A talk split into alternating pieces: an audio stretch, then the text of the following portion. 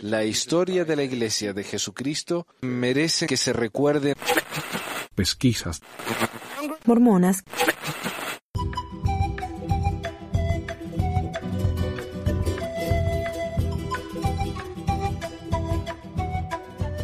Bienvenidos a todos a otra edición de Pesquisas Mormones de San Manuel.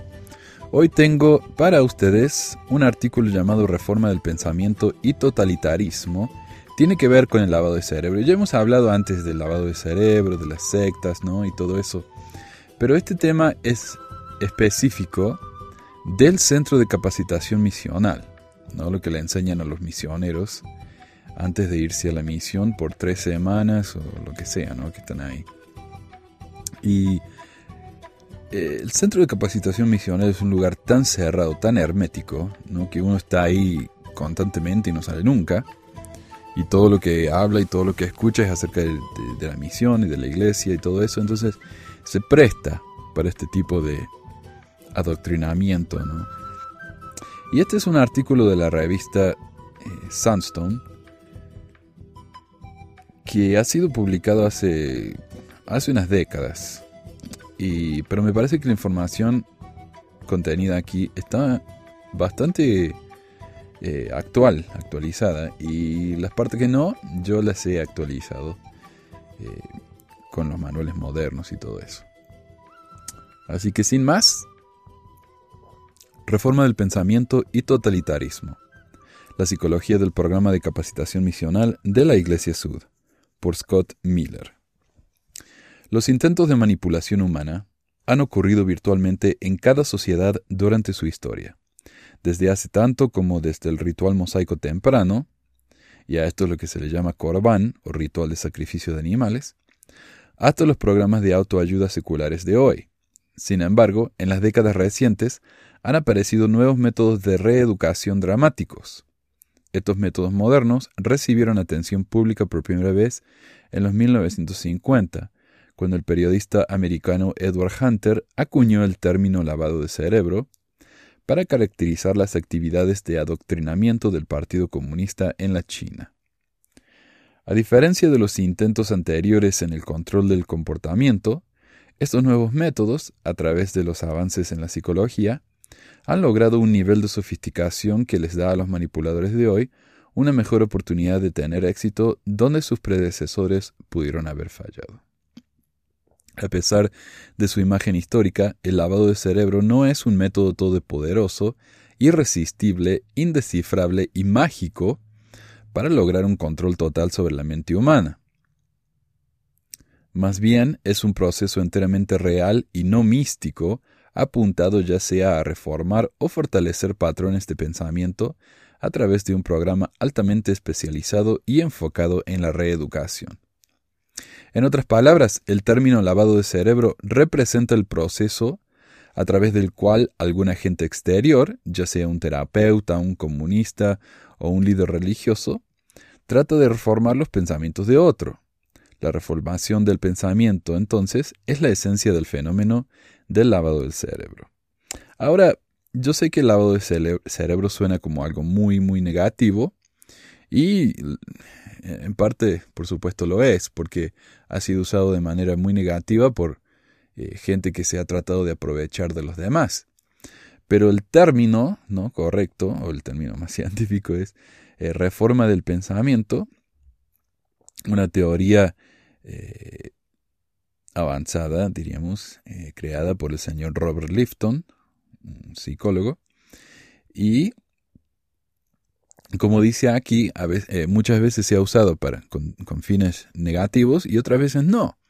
Como cuando uno va a un psicólogo ¿no? y trata de superar alguna, algún problema, alguna ansiedad, algún lo que fuera. ¿no?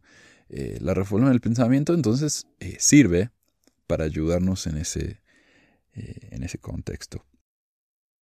Pero por lo general es negativo porque eh, bueno, si yo voy al psicólogo, yo estoy queriendo cambiar, yo estoy tratando de, mejorar mi, mi calidad de vida, mi psique o lo que fuera. Pero cuando alguien lo hace sin que uno esté consciente, entonces eso ya es un abuso. Un abuso de la persona, es un abuso de poder.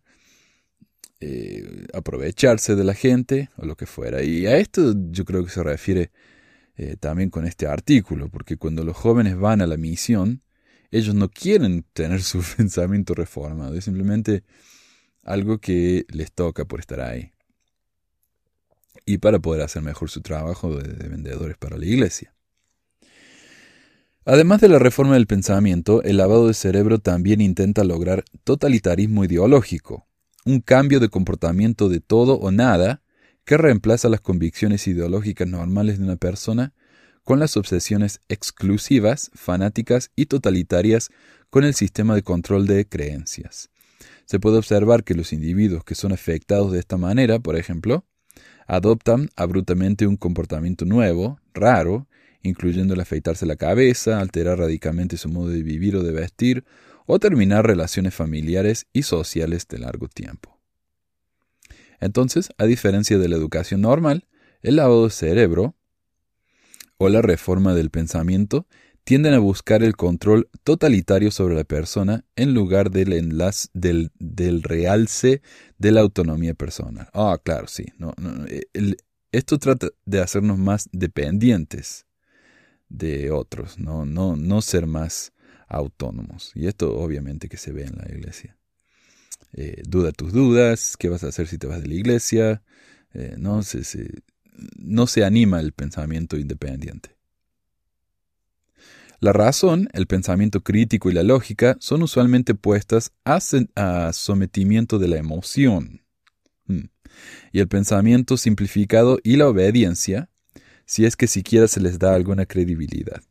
Asimismo, el acceso a la información vital disponible para el proceso de toma de decisiones está completamente restringido para la persona o es confuso en la retórica influenciada por el grupo.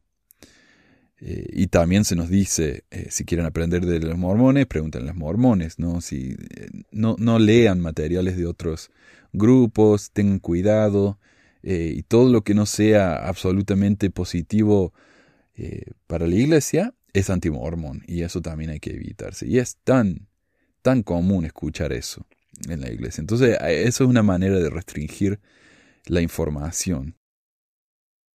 Y dice, en resumen, el proceso educativo involucrado en el entorno de la reforma del pensamiento es de opresión.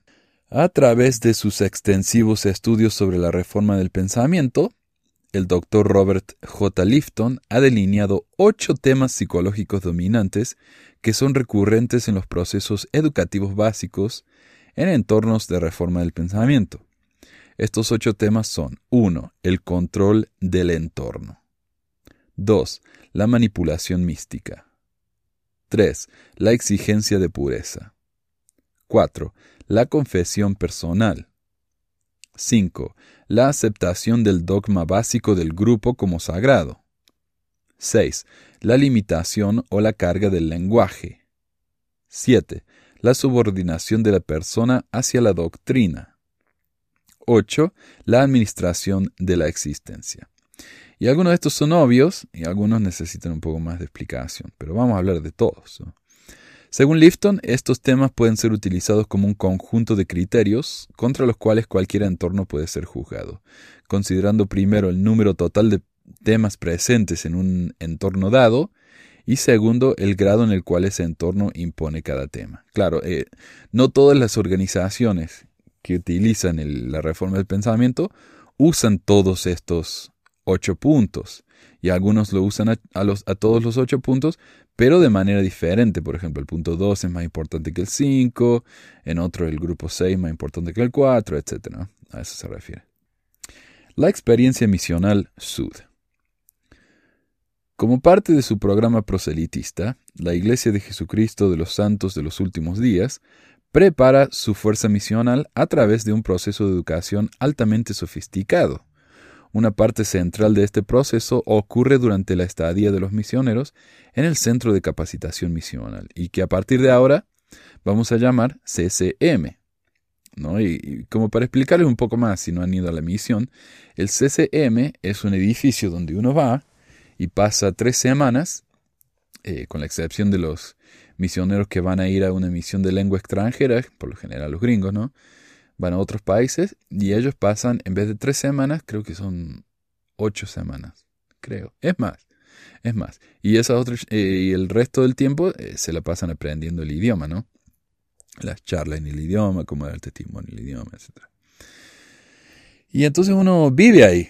Yo fui al centro, yo fui a la misión de Chile, entonces fui al centro misional de Chile, fui al templo en Chile, está justo al lado, y estuve ahí por tres semanas, y como les digo, y vivíamos ahí. Nos despertamos, desayunamos ahí, íbamos a clases, eh, después de eso íbamos a almorzar, después de eso íbamos a más clases, después de eso íbamos y hablábamos con nuestros compañeros dentro del CCM y de ahí nos íbamos a dormir en los dormitorios que estaban dentro del CCM. O sea, es todo dentro del CCM, todo.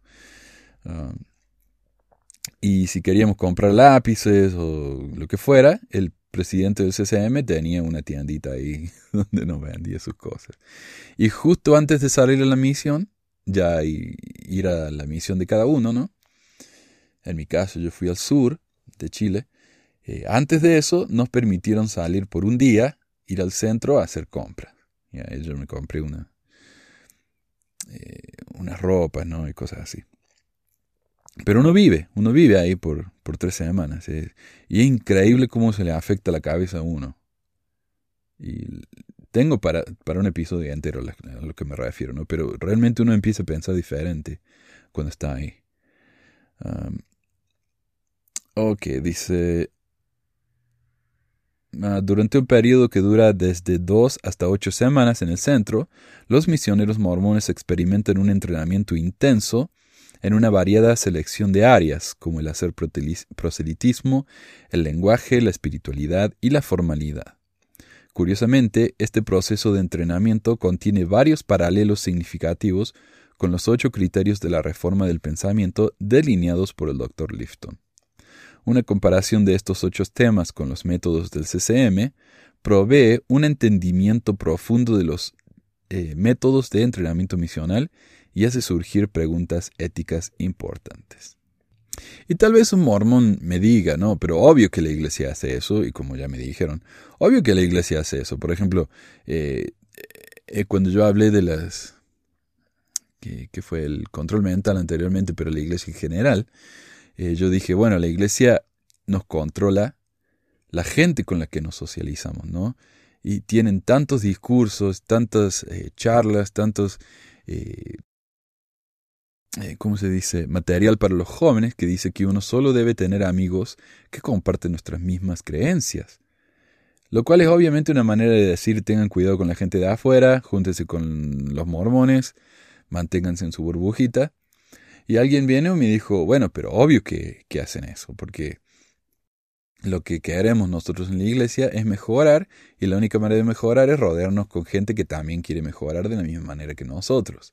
Ok, eh, pero cuando los especialistas sobre el tema han investigado las organizaciones opresivas en el mundo y han visto lo que tienen en común la China comunista, eh, Corea del Norte de hoy eh, y tantos grupos ¿no? que, se aprovechan de la voluntad de la gente y, y, del cerebro realmente de la gente, nos damos cuenta que tienen las mismas características que la iglesia.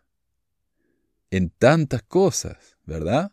O sea, la iglesia opera dentro de una democracia, entonces no puede hacer todo lo que quisiera, pero dentro de la democracia, de la sociedad y la cultura en la que, en la que se maneja, tiene muchísimos de estos elementos. Y eso no tiene que dar que pensar, por más que uno sea un mormón fiel, tiene que darle que pensar. Ok, el punto número uno entonces es el control del entorno. Este primer criterio es definido como un intento de establecer dominio no solo sobre la comunicación del individuo con el exterior, todo lo que él ve y escucha, lee y escribe, experimenta y expresa, sino también sobre lo que, sobre lo que podríamos denominar como su comunicación consigo mismo. Los expertos en el estudio de la reforma del pensamiento están de acuerdo con que este elemento es la característica más básica del entorno de la reforma del pensamiento. Claro, limitar nuestra relación con gente de afuera. De hecho, el control de los estímulos que actúan sobre el individuo crea la disposición psicológica óptima para la reforma exitosa. El control del entorno desestabiliza el balance normal del individuo entre sí mismo y el mundo exterior. El control del aporte interno y externo del entorno y la reflexión individual privan al individuo de la habilidad de poner a prueba la realidad de su entorno y de mantener una identidad que esté separada de ello. Y esto es tan interesante para mí porque como miembro de la iglesia, eh, tantas veces empecé a tener dudas, empecé a pensar, hmm, esto no encaja, o mira qué conveniente que José haya dicho esto. Y cuando yo empezaba con esos pensamientos, ahí es donde el entrenamiento que tuve eh, se, prende, se activa, y me, inmediatamente me siento culpable. Y cuando tengo pensamientos así, como dijo Packer o no sé quién fue, eh, uno tiene que empezar a cantar un himno, hacer una oración en las escrituras o algo, ¿no? Que reemplace esos pensamientos negativos. Que en realidad no son pensamientos negativos. Bueno, eh, son simplemente curiosidades que uno tiene. Y si la iglesia es verdadera, 100% verdadera y es absolutamente eh, compatible con la lógica, entonces la, la iglesia no tendría que tener ningún problema con que sus miembros se cuestionen cosas. Porque al final se van a dar cuenta que la iglesia tiene razón siempre. ¿Por qué entonces la iglesia tiene tanto miedo de que uno se cuestione cosas? Y yo creo que en el fondo, en el fondo los, los, líderes saben que la iglesia no tiene, eh, no, gana en el, en el, campo de la lógica, no gana, porque hay, hay tantas cosas que no tienen absolutamente ningún sentido. Y cuando los apologistas quieren explicar algo, justificar algo, ¿qué tienen que hacer? Salirse del campo de la lógica y crear sus propias eh, definiciones de las cosas. Y apología es un campo diferente que, que, se maneja de manera paralela a la ciencia. Eh, eh, es el campo de la especulación, el campo de las emociones, ese tipo de cosas. Parece haber varios elementos presentes en el CCM y en el campo misional que se parecen a este criterio del, este criterio del control del entorno. De hecho, la regulación y el control riguroso del entorno misional mormón son quizás la característica más básica del CCM y del campo misional. Es muy difícil encontrar un área de vida misional que no sea gobernada por algún control externo. Tanto el CCM, y ya voy a explicar bien a qué me refiero, tanto el CCM como el campo misional han establecido reglas que controlan lo que se puede ver, escuchar, leer, escribir, experimentar, expresar y pensar. Por ejemplo, los misioneros siguen un estricto horario de actividades diaria, desde las 6 de la mañana hasta las diez y media de la noche, siete días a la semana. No se, no se tolera el desviarse del horario, no hay vacaciones y solo un día de tiempo libre a la semana. Este día debe ser utilizado para llevar a cabo las necesidades mundanas, entre comillas. A menudo una parte o todo el tiempo libre es reservado para hacer proselitismo. Nosotros teníamos el lunes libre en mi misión. El lunes era el día que nosotros teníamos libre para hacer nuestras cosas. Generalmente íbamos al correo, eh, lavábamos la ropa, hacíamos los mandados, las cosas que teníamos que hacer, eh, limpiábamos bien la pieza, qué sé yo, y a las seis salíamos a trabajar de nuevo. O sea, ni siquiera era un día entero libre. A los misioneros siempre se les asigna un compañero del mismo, eh, del mismo sexo con quienes están obligados a permanecer en todo momento. Es verdad. A los misioneros se les instruye que nunca estén a solas y que siempre se dirijan uno al otro como elder o hermana. Sí, yo no le puedo decir Juan, José, no, elder y apellido. Y en los idiomas en los que hay una manera formal de referirse a la otra persona, esa forma debe usarse. Por eso los misioneros siempre se refieren al otro como usted. ¿No? En inglés no, en inglés tenés el you, que you significa tú y usted, por lo tanto no hay diferencia, ¿no? Pero en el español, el francés y tantos otros idiomas, sí. Entonces ahí se usa el término de respeto para el compañero. Y es casi como que si ellos trataran de que uno con su compañero nunca sea demasiado amigable, ¿no? Nunca gane demasiada confianza, eh, sino que siempre se tengan un poco de recelo, qué sé yo, ellos dirían respeto. Así es más fácil acusarse. El CCM y el campo misional utilizan un elaborado sistema de reporte. A los misioneros se les anima a hacer comentarios sobre sus compañeros, como dije, ¿no? con diversos líderes representantes de la misión. Cada misionero escribe una carta semanal para el líder de misión y el líder de distrito. Los líderes de distrito se reportan a los líderes de zona y ellos a su vez a los presidentes, a, los ayudantes del presidente, que le llaman los asistentes. Eh, yo lo que tenía que hacer no era escribir una carta a, a mis líderes de área, o no, ¿cómo se dice? Los líderes de distrito, sino que los llamábamos. Bueno, ellos nos llamaban los domingos de la noche, nos preguntaban los números, nos preguntábamos cómo estaba, cuánta gente contactábamos, cuántas charlas enseñamos. Y ellos llaman a los líderes de zona y los líderes de zona llaman a los líderes, a los asistentes del presidente. Al presidente sí le mandábamos una carta todos los meses. ¿no? Y había un cuestionario ahí, cómo nos ha habido la semana y todo eso. Muy enfocado en los números también. Eh, de bautismo y todo eso. Los misioneros están obligados a leer solo libros y revistas publicados por la Iglesia, ¿verdad? Esto se interpreta usualmente como las obras estándares Sud, Jesús el Cristo de Talmage, los artículos de fe, la Liaona y las noticias de la Iglesia. Y sí, no podemos leer el diario, no podemos leer otros libros de ficción o lo que fuera, solamente libros de la Iglesia y ni siquiera cualquier libro de la Iglesia, solo los aprobados. Los misioneros no tienen permiso de ver televisión, escuchar radio, música moderna, leer periódicos, revistas, libros o cualquier otra literatura. Yo en mi misión lo más moderno que podía escuchar era Enya. Oh, ah, por favor. La correspondencia está controlada de muchas maneras. No se permiten llamadas telefónicas a la familia o amigos y tampoco se permite ninguna correspondencia dentro de los límites de la misión, es verdad. En realidad se permiten las llamadas a la familia, pero solo dos veces al año, una vez durante la Navidad y una en el Día de la Madre. A veces las grabaciones y los mensajes grabados han sido prohibidos en el CCM. Los misioneros deben dejar fuera de sus vidas todos los pensamientos y conversaciones sobre su casa, escuela, novias y cosas mundanas. Con este fin, a menudo se anima a los misioneros a que dediquen cada momento al trabajo misional. Por ejemplo, el tiempo que espera en la fila de la comida se considera como una buena oportunidad para leer los folletos misionales o aprender de memoria escrituras y diálogos. El nuevo manual misional incluye las siguientes reglas. Esta es mi nota mía. Escriba a su familia cada semana en el día de preparación. Limita la correspondencia con los demás. Comparta sus experiencias espirituales. Nunca incluya nada confidencial, delicado ni negativo acerca de las zonas en las que sirve. Correo electrónico. Puede comunicarse con su familia y con el presidente de misión por correo electrónico, siguiendo las pautas aprobadas. Utilice solo myldsmail.net, el servicio filtrado establecido por la Iglesia. No utilice ningún otro servicio de correo electrónico, ni ningún otro servicio de Internet, ni sitio que no haya sido autorizado.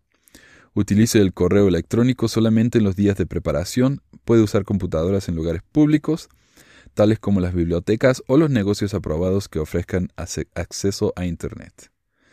Cuando use la computadora, permanezca siempre al lado de su compañero para que el uno pueda visualizar el monitor del otro.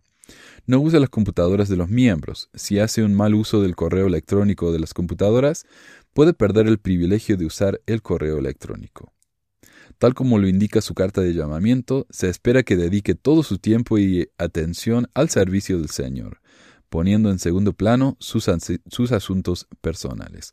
No se obsesione por comunicarse con la familia y los amigos. El espacio no permite una explicación de los muchos otros ejemplos de aparente control del entorno del misionero sud. Es importante hacer notar que el control del entorno no consiste en un solo, en un solo de estos ejemplos, sino que es el resultado de su poderosa combinación en un solo entorno. Eh, y quería eh, aclarar aquí. Uh, sí, uno, uno solo puede escribir cosas positivas a la familia. ¿No? Cuando uno, uno, no puede contarle a la familia que está enfermo, que está triste, que algo feo pasó, que se le quemó la casa, no. Todo tiene que ser positivo. Todo. O sea, uno tiene que auto eh, censurarse, ¿no? En lo que comparte. 2. La manipulación mística. ¿Y qué significa esto, no? Después del control del entorno, el practicante de la reforma del pensamiento trata de causar patrones específicos del comportamiento y emoción de tal manera que estos patrones parecerán haber surgido espontáneos desde el entorno. Como cuando yo quiero que eh, mi, hijo o mi esposa hagan algo, en vez de decirle que lo hagan, eh, trato de hacer que ellos piensen que tuvieron la idea. Y, porque eso también es más efectivo. Si a uno le dicen lo que tiene que hacer, a veces uno se revela, ¿no? Se pone, se pone estúpido. Pero cuando uno cree que tuvo la idea de hacer algo solo, yo, a mí solo se me ocurrió, entonces está más dispuesto a hacerlo, se compromete más con la idea. Estas manipulaciones están dirigidas a, realzar la validez y la omniscencia del liderazgo e ideología predominante a través de las experiencias místicas. Sin embargo, tales experiencias son usualmente generadas a través de procesos nada místicos, tales como la manipulación directa de variables emocionales individuales y el uso extenso de la hipótesis falsa de una relación causa-efecto, lo que se llama un ad hoc, por ejemplo, él pensa que si leo todos los libros recomendados por la primera presidencia, voy a tener más bautismo, lo cual no tiene nada que ver con la premisa inicial. Decir yo soy un buen vendedor, eso sí lleva a tener más bautismo. Leer más libros no lleva a tener más bautismo, especialmente cuando esos libros que leo no tienen nada que ver con eh, cómo hacer un proselitismo de manera efectiva. Eh, o también las eh, profecías autocumplidas, ¿no? El comportamiento influenciado por las expectativas de alguien que lo observa. Según los expertos, cuanto más mística o indemostrable sea la supuesta relación entre la causa y el efecto o la profecía y el cumplimiento, más omniscientes y elegidos parecen ser los intérpretes de esa relación. El CCM y el campo misional usan tales formas de manipulación mística. Por ejemplo, las prácticas alrededor de la definición de objetivos en el CCM parecen implicar la manipulación directa de variables emocionales individuales. Ok, durante la primera semana de estadía en el CCM, a los misioneros se les requería establecer metas sobre el número de charlas o presentaciones de proselitismo, ocho en total, que aprenderían de memoria durante su estadía de ocho semanas. Justo antes de una sesión formal de establecimiento de metas, a los misioneros se les mostraba la producción de BYU, la última carrera de John Baker, una película, ¿no? Acá de un corredor que... La verdad que yo no la vi, así que no, me acuerdo, no, sé bien de qué se trata, pero es una de esas películas inspiradoras que se les muestra a los misioneros, ¿no? Si uno trata con todas sus fuerzas, puede hacer cualquier cosa. Inmediatamente después los misioneros eran llevados a sus aulas respectivas para establecer metas. Curiosamente, la investigación ha mostrado que esa película, que retrata la lucha de un joven contra el cáncer y se refiere a un tema de persistencia, inculca en la audiencia una tendencia de perseverar más en la tarea de resolución de problemas para los cuales no existe solución alguna. Si a uno le muestra una película en la que alguien eh, qué sé yo, me muestran Iron Man. Después de mostrarme Iron Man, me dicen, ¿crees que sos capaz de eh, inventar algo nuevo o lo que fuera? Y después de ver semejante película, sí, yo voy a crear el nuevo robot, ¿no? Que va a curar el cáncer, qué sé yo. Eh, pero si uno ve una película de alguien al que, todo le sale mal, capaz que después uno sienta que no es tan capaz de hacer las cosas bien. A medida que las charlas misionales o las técnicas de enseñanza cambian, los requerimientos son diferentes, pero en realidad son básicamente lo mismo. Memorizar sermones breves, tener metas de cuántas personas debe uno encontrar por semana, cuántos debe bautizar, etc. En mi misión se esperaba, que, se esperaba que bautizáramos a 10 personas al mes. Y a pesar de que esto era algo totalmente fuera de nuestro poder, trabajábamos y planeábamos como si el trabajar duro y el tener fe hubiera sido suficiente como para cambiar la voluntad de 10 personas al mes en cada área en la que hubieran misioneros. Ahora, no hace falta aclarar que sin importar la cantidad de fe o de las horas que trabajáramos y las puertas que tocáramos, si la gente no se quería bautizar, no se bautizaba. Esto a su vez nos causaba una terrible decepción y una disonancia cognitiva terrible llevando a muchos misioneros a hacer cosas absolutamente en contra de las reglas, tal como bautizar a borrachos, a niños sin el permiso de sus padres, a escribir en las fichas bautismales nombres sacados de las lápidas de los cementerios, etc. Otros, como yo, quienes tomaron su misión muy en serio, trabajamos aún más duro, nos levantamos más temprano, estudiamos más y en conclusión nos metimos más y más en ese proceso de reforma del pensamiento por nuestra voluntad propia. Un proceso que desde afuera es obviamente un intento de manipulación emocional prácticamente abusivo. Pero funciona tan bien esta técnica que uno está dispuesto a hacerlo, porque quiere resultados y porque quiere. En mi misión lo que siempre decíamos era, recuerda, Elder, si bautizamos solo a una persona, cuán grande será nuestro gozo en el cielo cuando lo encontremos. Imagínese si bautizamos a mucho. Entonces uno trataba de bautizar mucho por ese versito, ¿no? Que uno quería el regocijo en el mundo del más allá. Lo cual también es una manipulación.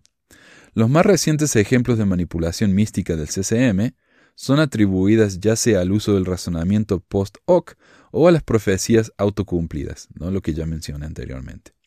Por ejemplo, una misión pidió que los misioneros llevaran puestos sombreros derbis negros durante los meses de invierno. Esos sombreros medio formalones que usaban en Inglaterra en los 50.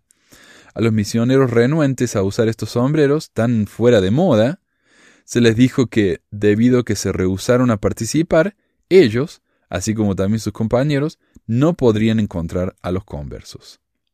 Tales predicciones y explicaciones, sinceras y sin gracia, parecen ser la regla en el entorno misional. Y claro, ¿por qué es esto una profecía autocumplida?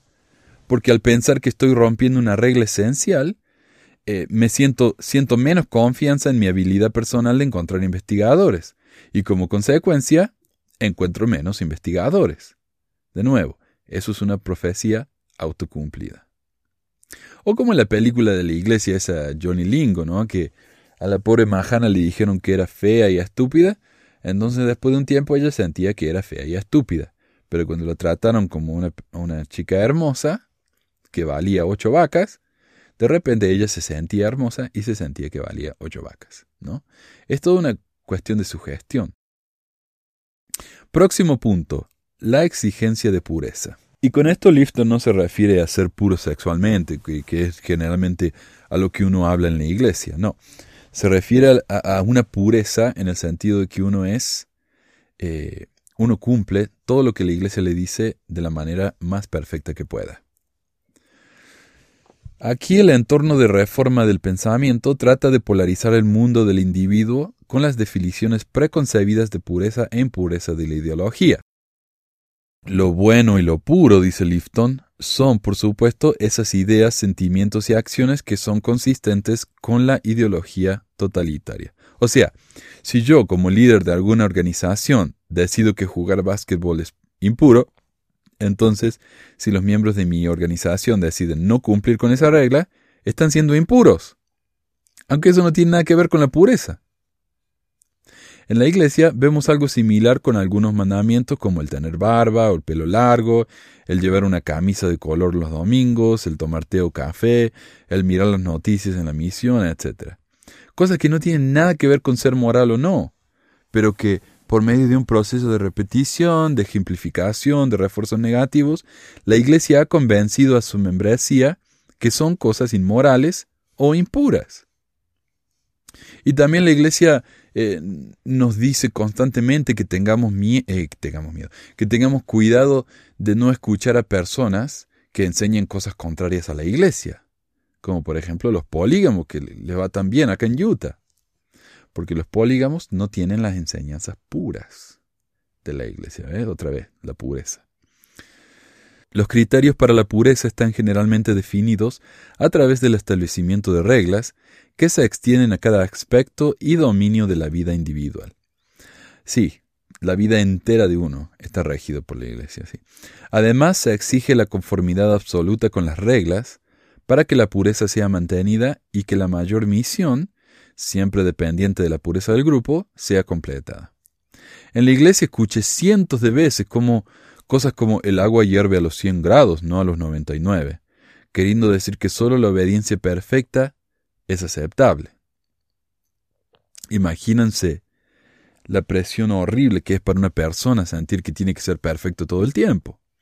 Y si no es perfecto, tiene que sentirse mal. Otra cosa que nos dicen es que si uno peca, eh, el, el sacrificio de Jesucristo es más duro todavía. Porque, claro, Jesucristo en la cruz, no, no en la cruz, en Getsemaní, Él pagó por nuestros pecados.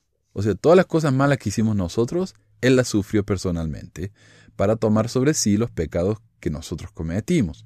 Entonces, mientras más pequemos, más estamos haciendo sufrir a Jesús. Esa es otra manipulación.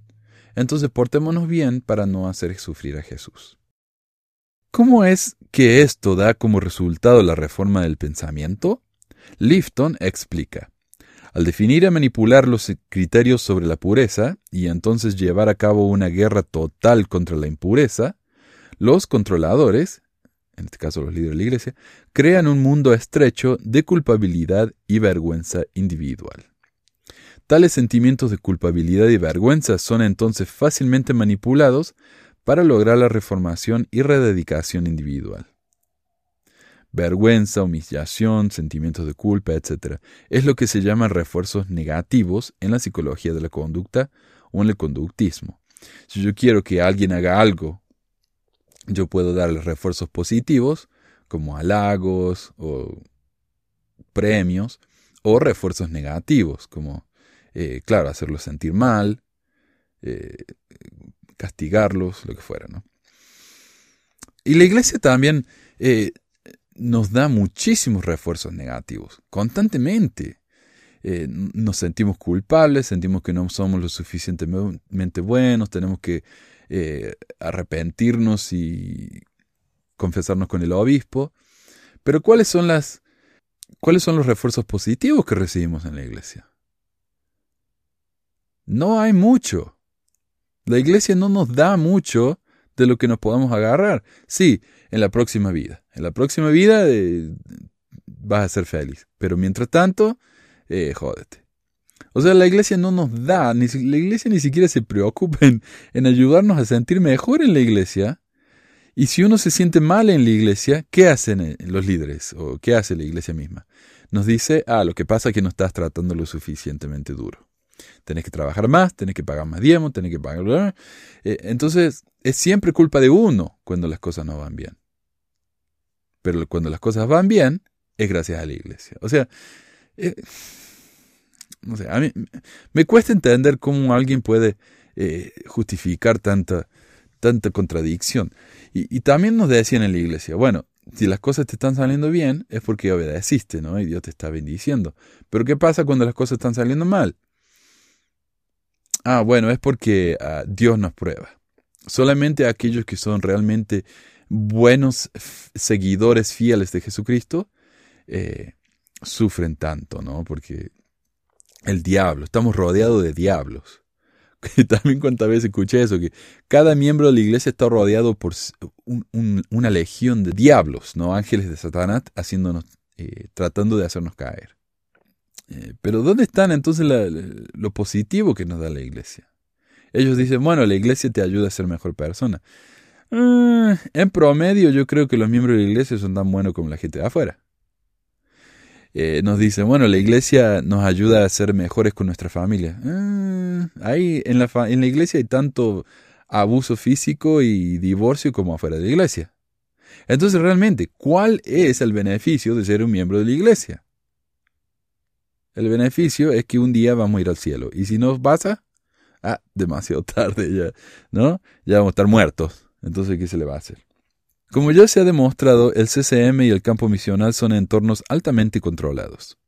También parece evidente que estos entornos funcionan bajo la alta demanda de pureza delineada por el liderazgo de la misión y las políticas de la Iglesia Sud. Para ver un ejemplo, uno solo necesita observar las reglas rigurosas que rigen el comportamiento sexual del misionero o el constante énfasis en la pureza sexual encontrada en el entorno misional. Próximo. La confesión, la confesión personal. En el entorno de reforma del pensamiento hay usualmente una gran cantidad de confesión personal, la cual a menudo ocurre en combinación con el tema de la exigencia de pureza. En este proceso, el entorno establece un extenso y estricto control, siguiendo esas normas con la demanda de que todas las reglas deben ser obedecidas y concluye insistiendo en que cada falta sea confesada a las autoridades apropiadas. De esa manera, donde el pecado es inducido artificialmente, la confesión se convierte en un recurso para explotar en lugar de ofrecer paz para las vulnerabilidades personales. O sea, en otras palabras, la misión crea reglas innecesarias y muy difíciles de cumplir, lo cual inevitablemente lleva a que un misionero se sienta culpable. Al sentirse tan mal, el misionero se ve en la necesidad de confesarse, ya sea a su líder local o a su presidente de misión, lo cual a su vez hace que el misionero se sienta más dependiente de ese líder. ¿Eh? Es un círculo vicioso. Lifton describe tales actos personales de confesión como unos recursos para mantener un perpetuo vaciamiento interior o la purga psicológica de la impureza, abandono de sí mismo y la exposición total. Y esto está increíble, porque lo que dice acá es tal cual lo que enseñó Hinckley. Nuestro presidente de misión nos repetía esto casi todos los discursos que daba.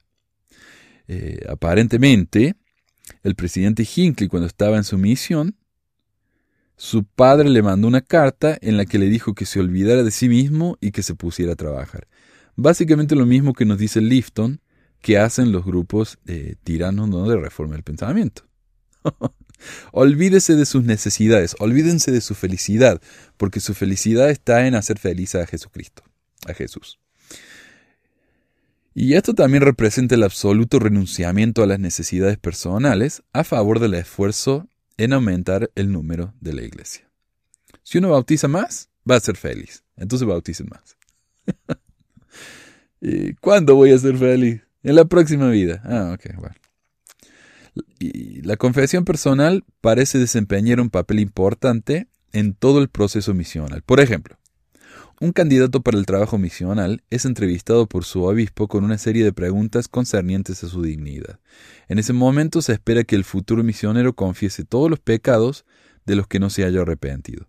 Después, el candidato recibe otra entrevista, esta vez con el presidente de TACA, quien hace las mismas preguntas. En algunos casos se les puede pedir a las autoridades generales o a la primera presidencia que entrevisten a un futuro misionero. ¿Y saben dónde está sacado esto? De un discurso del presidente Kimball en La Leona. La confesión continúa en el CCM con entrevistas semanales con su líder de distrito y con entrevistas cada dos semanas con el presidente Rama y obispo. También los misioneros son urgidos todo el tiempo a que se purifiquen por medio de la confesión directa de cualquier pecado pendiente o nuevo. Sí, yo tenía una reunión con mi presidente de misión al menos una vez al mes.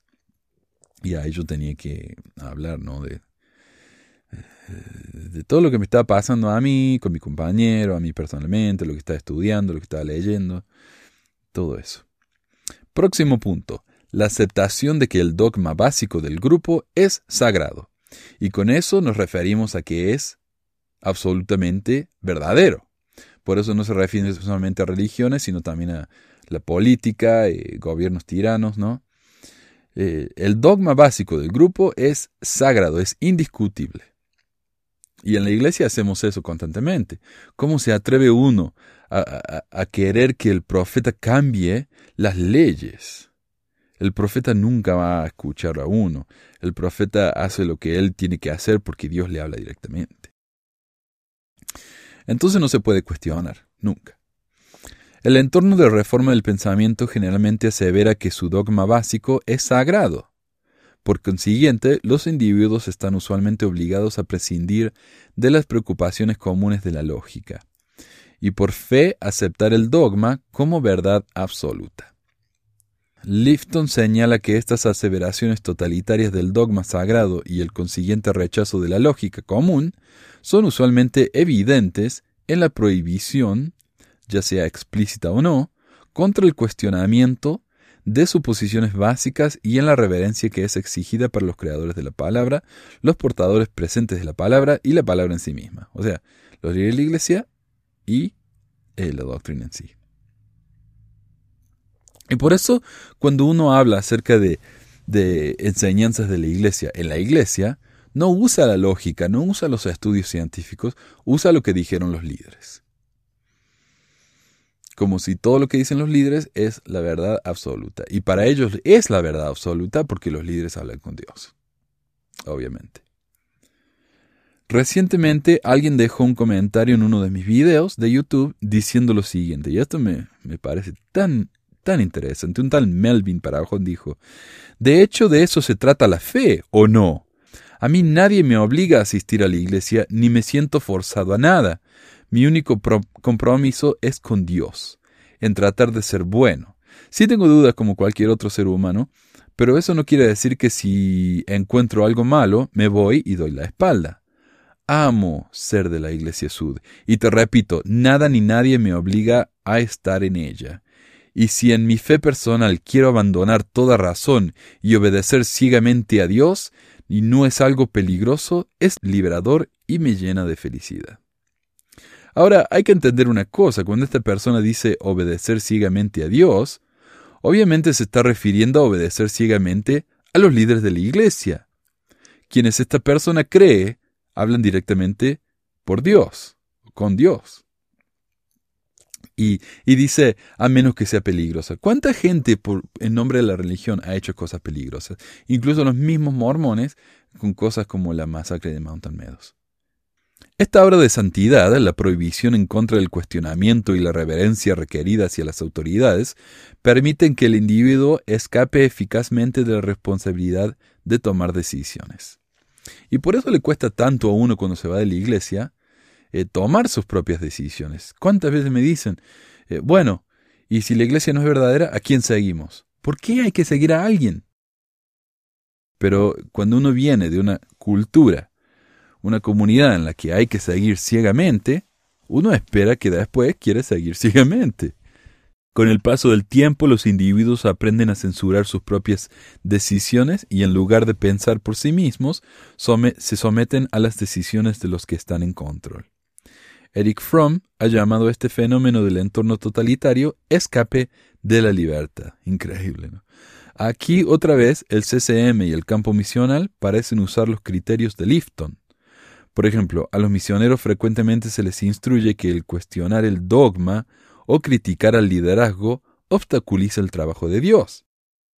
Para este fin, cualquier pensamiento o acción que cuestione la santidad del dogma la lógica de las suposiciones o los dictámenes de los líderes, trae una amonestación inmediata. En un discurso la Asociación de Estudiantes Sud en 1986 y en el documental The Mormons, el Elder Oaks dijo que está muy mal criticar a los líderes aun si esa crítica es verdadera y válida. Y yo por años me sentí terriblemente culpable porque después de una experiencia personal con el Elder Scott en Chile, sentí que ese hombre era una persona pomposa y fría. Pero por supuesto, como un buen miembro de la iglesia, pensar semejante cosa es anatema, ¿no? Es eh, sacrilegio. La limitación o la carga del lenguaje. Próximo punto. En este proceso, el lenguaje es caracterizado por el cliché de finalización del pensamiento. En otras palabras, el problema humano más complejo y de mayor alcance es condensado en frases breves, altamente reduccionistas, que suenan definitivas, fáciles de memorizar y de expresar. Tal carga del lenguaje trabaja para limitar las capacidades verbales del individuo. Eh, dado que la experiencia humana de pensamiento y de sentimiento son dependientes de esa capacidad, la limitación del lenguaje resulta en un deterioro del funcionamiento intelectual. Y esto es tan verdadero. Cuando mi lenguaje está muy limitado, mi pensamiento está limitado. Mi razonamiento está limitado.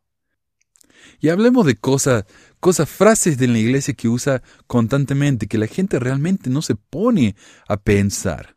Las familias son eternas las familias pueden ser eternas. La iglesia con eso nos quiere decir que la iglesia en sí nos provee la única forma en la que uno puede vivir para siempre con sus familias. Pero todas las iglesias creen en eso. La iglesia mormona es la única que nos pone condiciones. Hay que sellarse en el templo, hay que ser buenos hasta para siempre, y esa es otra presión que nos dan. Si uno se sella con la familia y no es bueno hasta el final, está arruinando la familia. Y el sellamiento se invalida. Entonces siempre uno le encuentra la forma de uno de que se sienta culpable. Es una frase simple que si uno no piensa tiene sentido. Pero cuando uno se pone a pensar se da cuenta de que, oh, para un segundito, esto no, no encaja. Esto no puede ser. Pero al mantener todo tan simple, eh, nos limitamos a ese tipo de pensamiento, un pensamiento muy simple.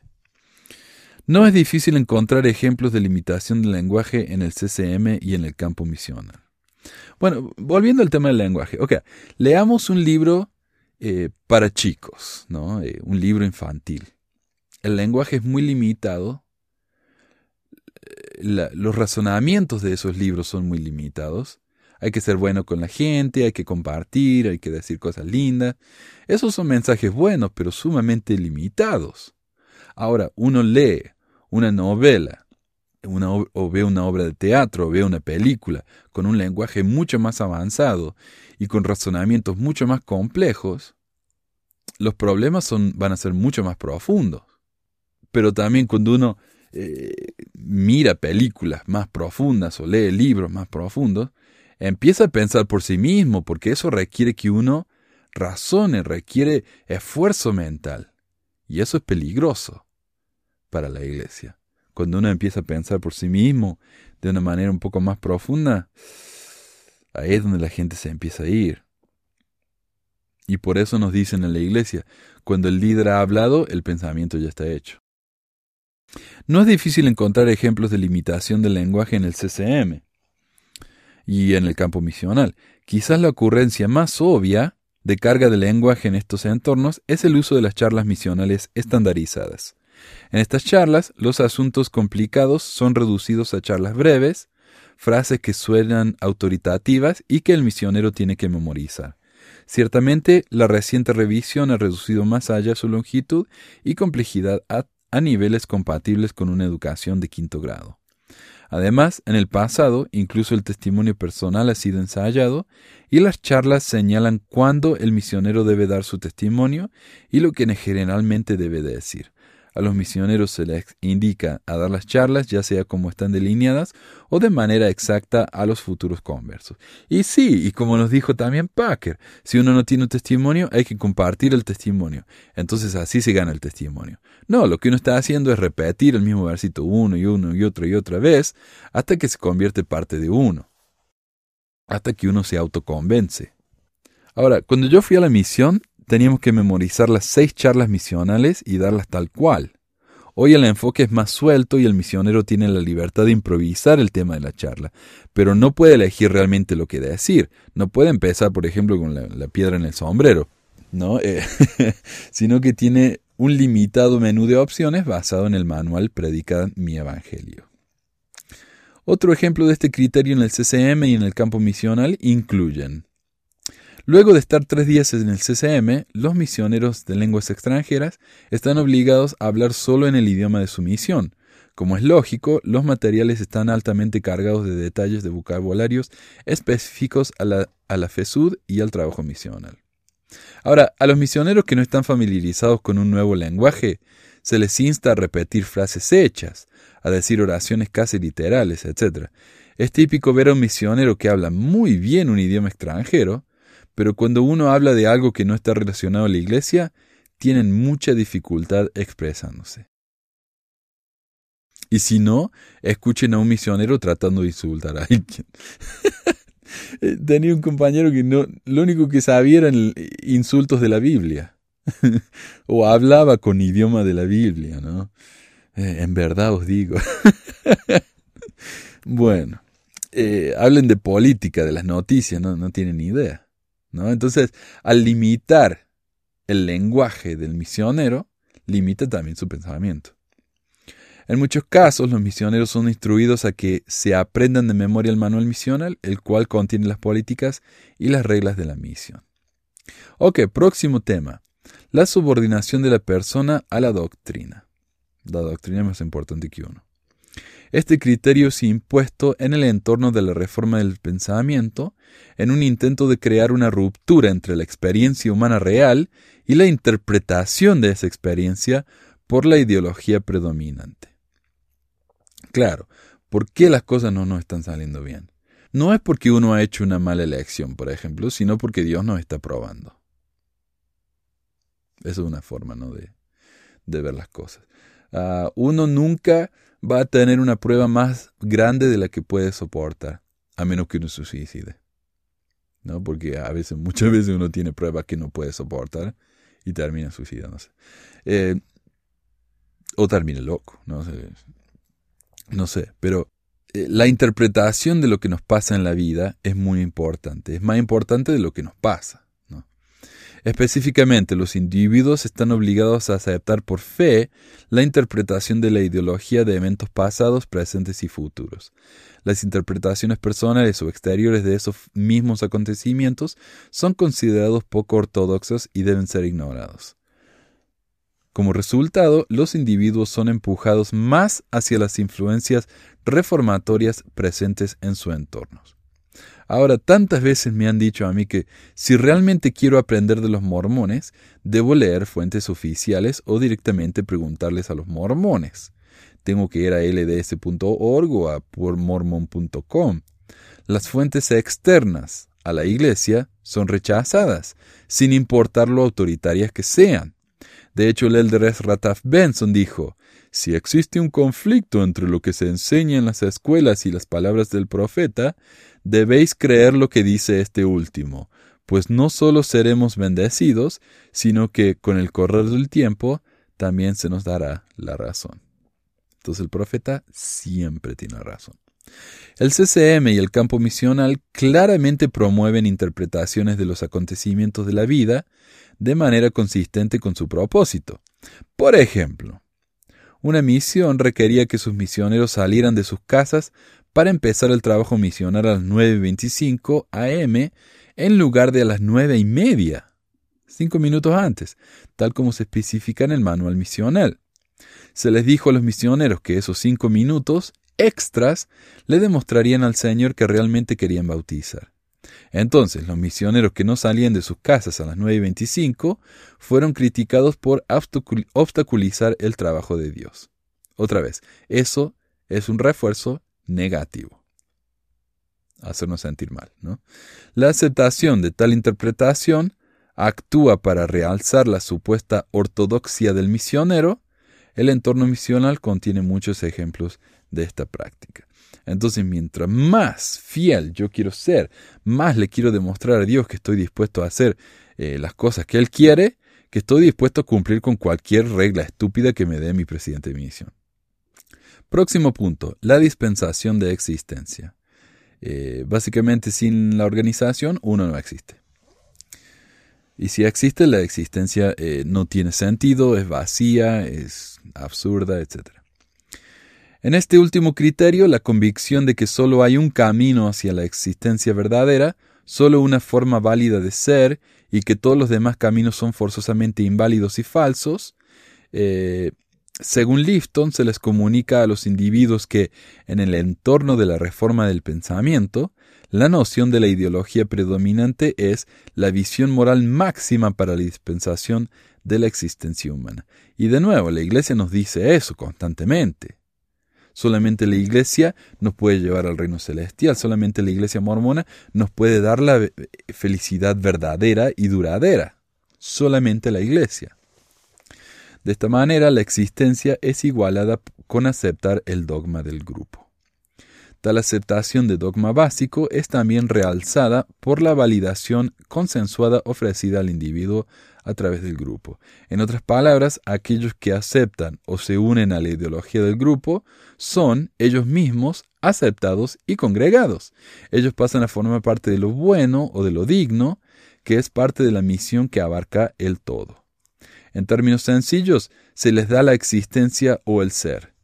Para quienes han sido convencidos o convertidos de esta manera, cualquier pregunta o contemplación lógica seria de la ideología se convierte en un cuestionamiento de la existencia personal, una crisis de estar contra la nada.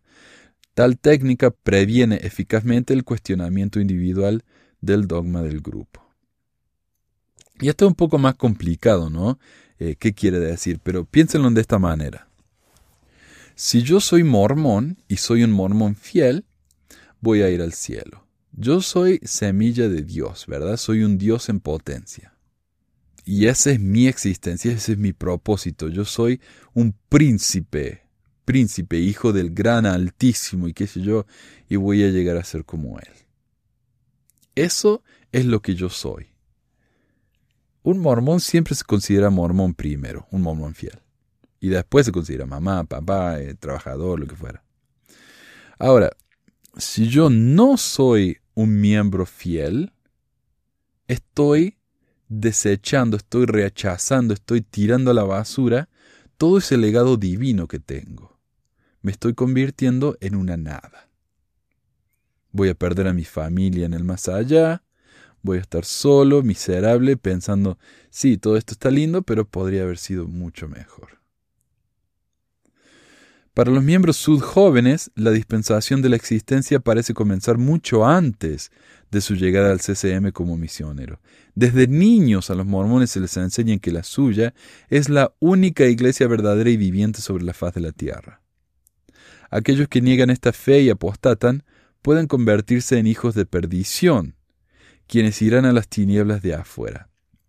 Algo semejante es decir que ellos son los únicos sobre los que tendrá poder la segunda muerte, y mejor hubiera sido para ellos no haber nacido. Tales enseñanzas pueden explicar en parte la devoción extraordinaria que muchos mormones tienen a su iglesia y hacia sus líderes misionales. Este tema es también encontrado en la fomentación de que los jóvenes mormones reciben para servir una misión. Los líderes abogan a favor de que cada varón sud se prepare para servir una misión. Como resultado, los padres, los maestros en la iglesia y los líderes les dan instrucciones a los varones mormones de anticipar y prepararse para el día cuando saldrán a servir una misión. Tal enseñanza y preparación parecen actuar como una influencia para predisponerlos, eliminando la posibilidad de una decisión negativa con respecto al, servicio misional. Claro, hay que ir, no queda otra. Preocupaciones éticas y teológicas. El análisis anterior indica que el entorno misional mormón utiliza varias estrategias similares a aquellas que se utilizan en entornos tradicionales de la reforma del pensamiento, como Corea del Norte o China. Las técnicas que la Iglesia utiliza como un acercamiento para lograr sus metas exigen una consideración cuidadosa, en particular por la repugnancia moral que radica en la noción del lavado del cerebro y los asuntos éticos y teológicos que surgen. En defensa de tales métodos, algunos han sostenido la opinión de que la reforma del pensamiento ya permea la mayoría de las áreas de la vida humana. La televisión, la publicidad, las escuelas de entrenamiento militar y los centros de rehabilitación de alcohólicos y de adictos a las drogas son, a menudo, citados como ejemplos de tal práctica. Generalmente, el uso de tales métodos en estas circunstancias es considerado como algo favorable. Después de todo, Tales prácticas dan la apariencia de estar motivados por una meta justificable, la mejora del género humano. También el uso de estos procesos en organizaciones como las Fuerzas Armadas, las Fuerzas Policiales y los programas de autoayuda tienden a realzar su validez y aceptación. Entonces, ¿qué daño puede haber en que la Iglesia Sud utilice este método para convertir al mundo al Evangelio de Jesucristo? Como una defensa adicional, podría ser notado que el CCM simplemente utiliza un proceso sofisticado, rápido y aparentemente efectivo para educar a los misioneros en los campos del lenguaje, la cultura y las técnicas de proselitismo. Ciertamente, estos resultados han sido reconocidos como sumamente exitosos por agencias exteriores significativas, incluyendo los servicios armados, los negocios internacionales, los entrenadores expertos en idiomas y otros. A cada paso, los métodos usados para lograr este trabajo parecen ser incitados por deseos altruistas de fomentar el plan de Dios o por consideraciones prácticas para dirigir el entrenamiento de un cuerpo tan grande y diverso de jóvenes. Entonces, está bien, está bien. O sea, estamos tal vez utilizando la reforma del pensamiento, pero es para un fin bueno. ¿no? Desafortunadamente, las evidencias de efectividad y devoción a este propósito pasan por alto el problema ético fundamental de la reforma del pensamiento. Los procesos fundamentales involucrados en tales métodos de adoctrinamiento, aunque son útiles para instrumentar la cohesión del grupo, impiden la expresión de individualidad.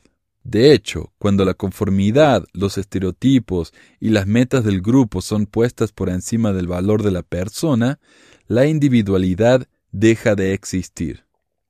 Mientras que las organizaciones seculares tales como entidades corporativas, negocios o los servicios armados pueden prosperar en tales entornos estériles, me parece que la experiencia religiosa debería favorecer una experiencia profundamente personal e individual. Adicionalmente, el uso de tales métodos educativos hace surgir un problema teológico importante. Debemos recordar que la reforma del pensamiento trata de acomodar el entorno de tal manera que la elección individual y la reflexión cuidadosa son eliminadas. Como resultado, los individuos son manipulados para adoptar sistemas de creencias y acciones que podrían ser completamente diferentes bajo circunstancias que facilitan la elección y el análisis. Y eso, como digo siempre, es lo que yo estoy tratando de hacer con esto. Yo no estoy haciendo que la gente se vaya de la iglesia, esa no es mi intención.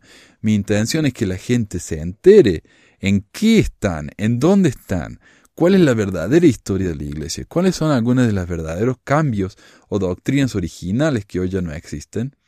Una vez que la gente tiene ese conocimiento, que haga lo que quiera.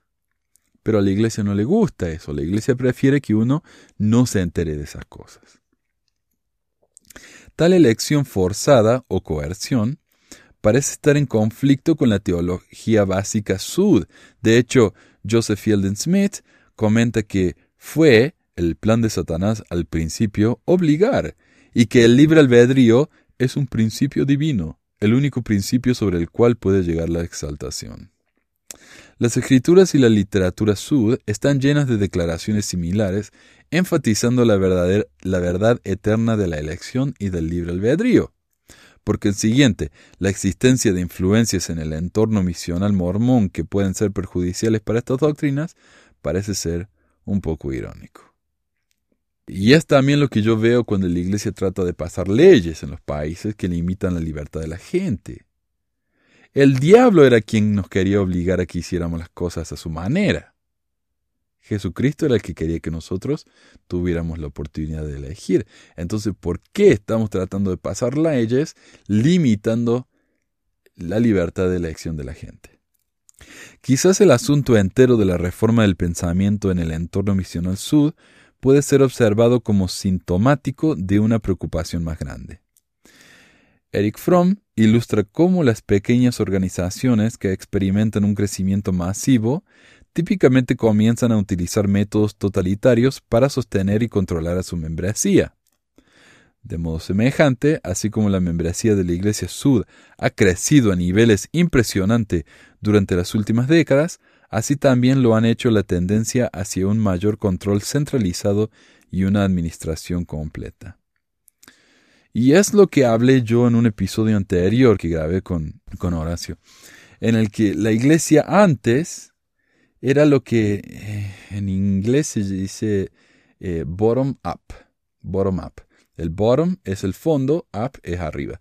Entonces el, fondo son los barrios. Los barrios eh, empiezan a hacer ciertas actividades, empiezan a hacer las cosas de una cierta manera eh, y si a los líderes de estaca les gusta, ellos lo, promueven a los diferentes barrios y después si el presidente de área le gusta, lo promueve a los diferentes estacas, hasta que eventualmente se puede llegar a formar parte de la iglesia en sí.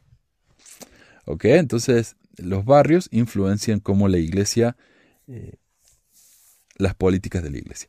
Hoy en día es todo up, uh, top to bottom, de arriba para abajo.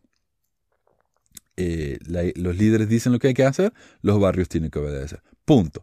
Y todos los barrios en el mundo funcionan de exactamente la misma manera, al punto de que las lecciones dadas en las, en las escuelas dominicales y en las reuniones de sacerdocio, todos los domingos es la misma lección en todos los barrios del mundo. tal nivel de, de control es algo que en la iglesia antigua no existía. Hoy sí. Pero claro, es otra vez, el crecimiento tan rápido de la iglesia llevó a que la iglesia se hiciera más eh, homogénea y más controladora. Mientras estas tendencias persistan, la libertad para pensar y creer como a uno le plazca, la cual José Smith vio como una característica de la religión de los altos de los últimos días, estará en peligro.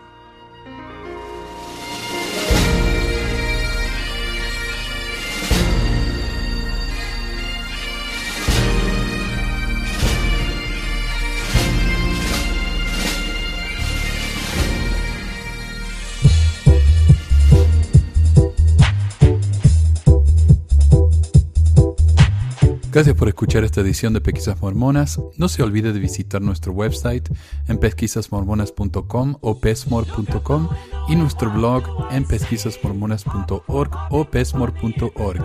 También tenemos un grupo de Facebook donde la discusión siempre es animada y si tiene un comentario, pregunta o hate mail puede enviarlo a manuel.pesquisasmormonas.com. Y si por alguna razón ha abandonado la iglesia y ya no sabe qué hacer con todos esos miles de dólares extras ahora que ya no paga el diezmo, le agradeceríamos si nos envía uno o dos dólares por medio de Patreon en patreon.com barra o en paypal.me barra para ayudarnos a cubrir los gastos de domain y hosting del podcast. Muchas gracias de nuevo y hasta la próxima semana. La música del comienzo del podcast es la canción de la primaria Historias del Libro de Mormón por Clive Romney. La canción previa a esta es la El Profeta del ex de Acevedo y esta es la versión de la banda Roosters de la canción de la primaria Palomitas de Maíz. ¿Por qué agregar a pesquisas mormonas para que mi papá pueda parar los websites del podcast y de los videos. Gracias. Pues quizás hormonas.